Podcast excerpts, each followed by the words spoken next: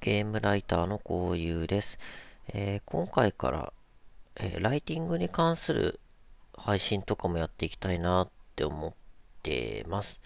まあ一応ゲームライターってことで、まあゲーム好きっていうのもあるんですけど、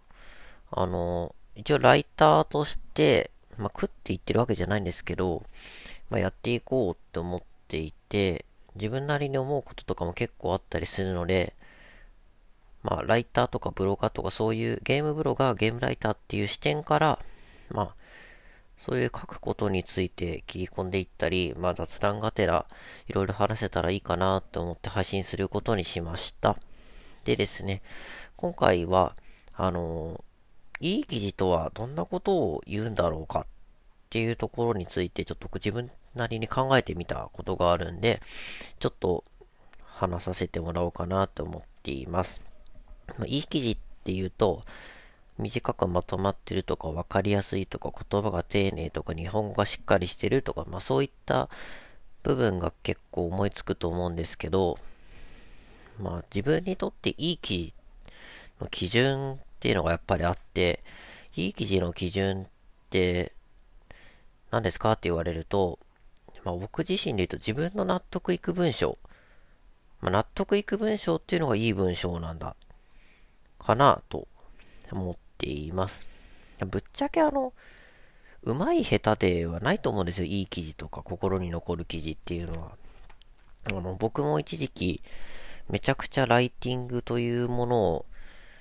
勉強したり、ウェブライティング、セールスライティングとか、マーケティングとか心理学とか、あの文章のレトリックとか、まあいろいろ学ぶって言ったらおこがましいですけど、かじるっていう機会が結構あって、結構参考書籍とかめちゃくちゃ読み込んでいた時期があったんですけど、やっぱり、いい記事、いい文章っていうベースとなる部分っていうのはいくらでもあって、まあそれになぞるような形で、それを意識して書けば、まあまあ誰にでも、そこそこ、ああ、いい文章だねっていう文って多分書けると思うんですよ。ただやっぱそう、公平性を求めてしまうと個性が失われると僕は思っていて、あの、これ持論なんですけど、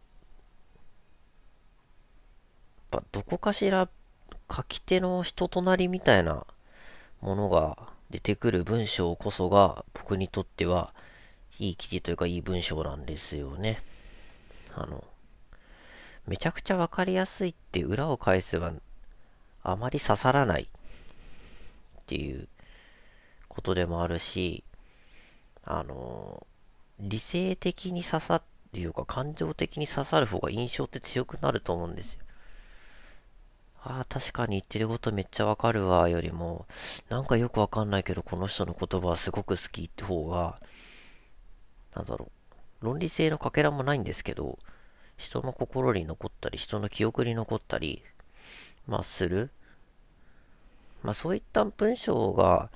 自分にとってはいい記事になるのかなって思っていて、あの、これだとちょっと抽象的になっちゃうんですけど、もっと、もうちょっと具体的に言うと、あの、読み手にとっての条件が揃った文章。その条件っていうのは人によってそれぞれ違うんですよ。だからなんか万人に刺さる文章っていうのはまあそこそこなくて、あるとすればなんか強い共感とか、誰にでも親近感の湧くテーマかつ感情的にエモい記事というかね、文章を書けるのがエモい記事なのかなと思っております。で、あのー、今朝ツイッターでものすごく心に響くツイートを発見しまして、それをちょっと紹介させてもらおうかなと思うんですけど、あの、写真家の畑野博さん。あの、ケークス。ケークスだっけあれ。の、なんで僕に聞くんだろうっていう質問コーナーで、ちょっと執筆をされてる、まあ、カメラマン兼コラムニストみたいな、まあ、ほぼカメラマンさんなんですけど、あの、病気を患っていて余命がもう残りないと。わずかだと。いった中で、まあなんか、その見てる人に対しての質問に、執筆とかで返していくっていう、まあその、ケイクスさんでコーナーがあってですね。まあすっごい面白くて、その人の言葉ってなんか何から何まで重いんですよ。なんか、鋭利な刃物で刺さ、なんか刺してくるとかそういうのじゃなくて、なんて言うんですかね。でっかい棍棒で思いっきりぶん殴ってくるっていう感じですかね。ずっしりきます。すごい、言葉ってこんなに強くなるんだって本当に感動を覚えて、あの書籍化もされてるんですけど、その書籍化もね、された本とかも読んでもやっぱこの人すげえなーって思って、なんか上手い下手っていうよりも、なんだろう、人としての格が文章に現れ、現れてると言いますか、なんか、多分自分、僕が同じように書いても絶対あんな風には見せれないし、なんかすごい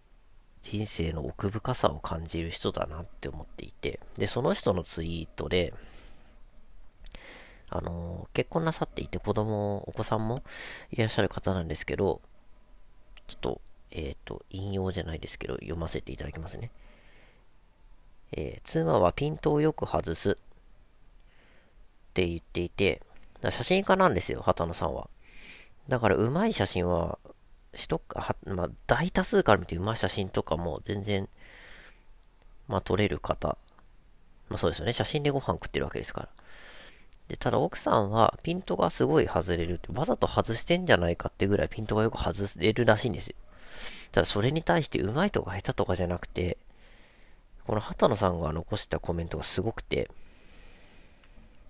あの、ピントを外した写真をよく見ると、僕と息子っていうのもわかる。し、息子が笑顔なのもわかる。なおかつ、妻が撮ったってこともわかる。だからこれはいい写真だって、ツイートしてるのを見て、もうなんかすっごい、ボロボロ涙が出てきて、あの、うまいとか、下手とか大事なんですけど、大切なことって、なんだろうな、その人が残したことがわかるっていうこと？なのかなって。僕、あの、公平性とかあまり求めないくて、言ってんことめちゃくちゃで、なんとなくうまくまとめるのすごい嫌いなんですけど、なんでかっていうと、そんなもう俺が書かなくても誰かが書けるって心のどっから思ってる部分があって、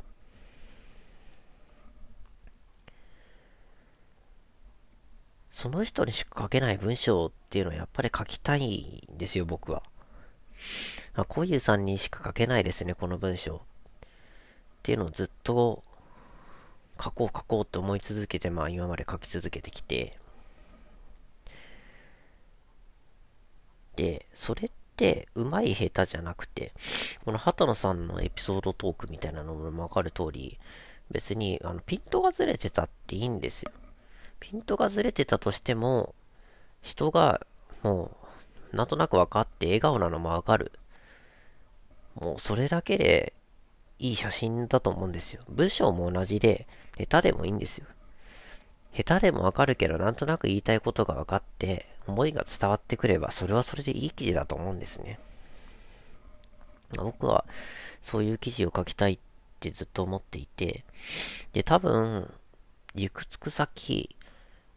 理想とするいい記事っていうのは、誰にでも書けるのにその人にしか書けない文章。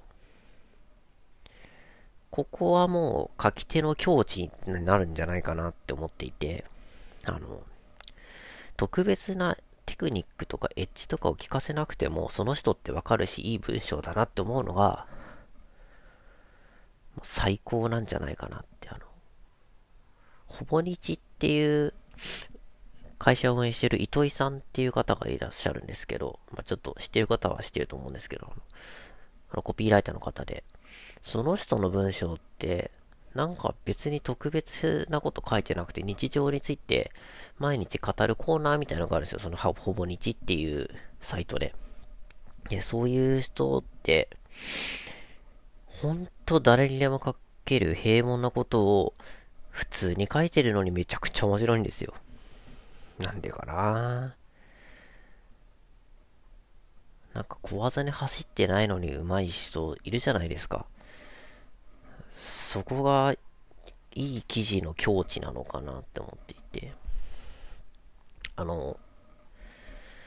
僕の敬愛する格闘ゲーマーの梅原大吾さんっていう方がいらっしゃるんですけど、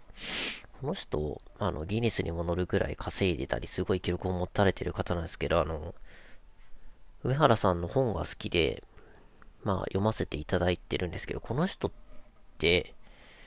あの、まあ、なんとなく知ってる方は知ってると思うんですけど、特別強みがないんですよ。全部うまいんです。例えばなんか、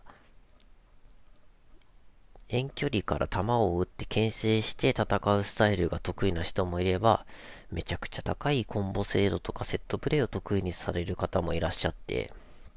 まあ、そういったことがい、そういったね、方がいらっしゃる中で、梅原さんっていうのは、あえて、どのスタイルにも偏らない、こだわらない方なんですよ。あの、粋だなって思って。まあ、これは別途、今度話したいなと思うんですけど、僕にとって、まあ、いい記事っていうのは誰にでも書けるのに、その人に書けない文章。まあ、もうちょっとレベルを下げていくと、その人だから書ける文章っていうのが僕にとっていい記事だと思います。こんな感じでちょっとグダグダになってはしまったんですが、まあ、ライティング関係に関して話していけたらいいなと思っておりますので、今後もよろしくお願いいたします。それではまたお会いしましょう。じゃあね。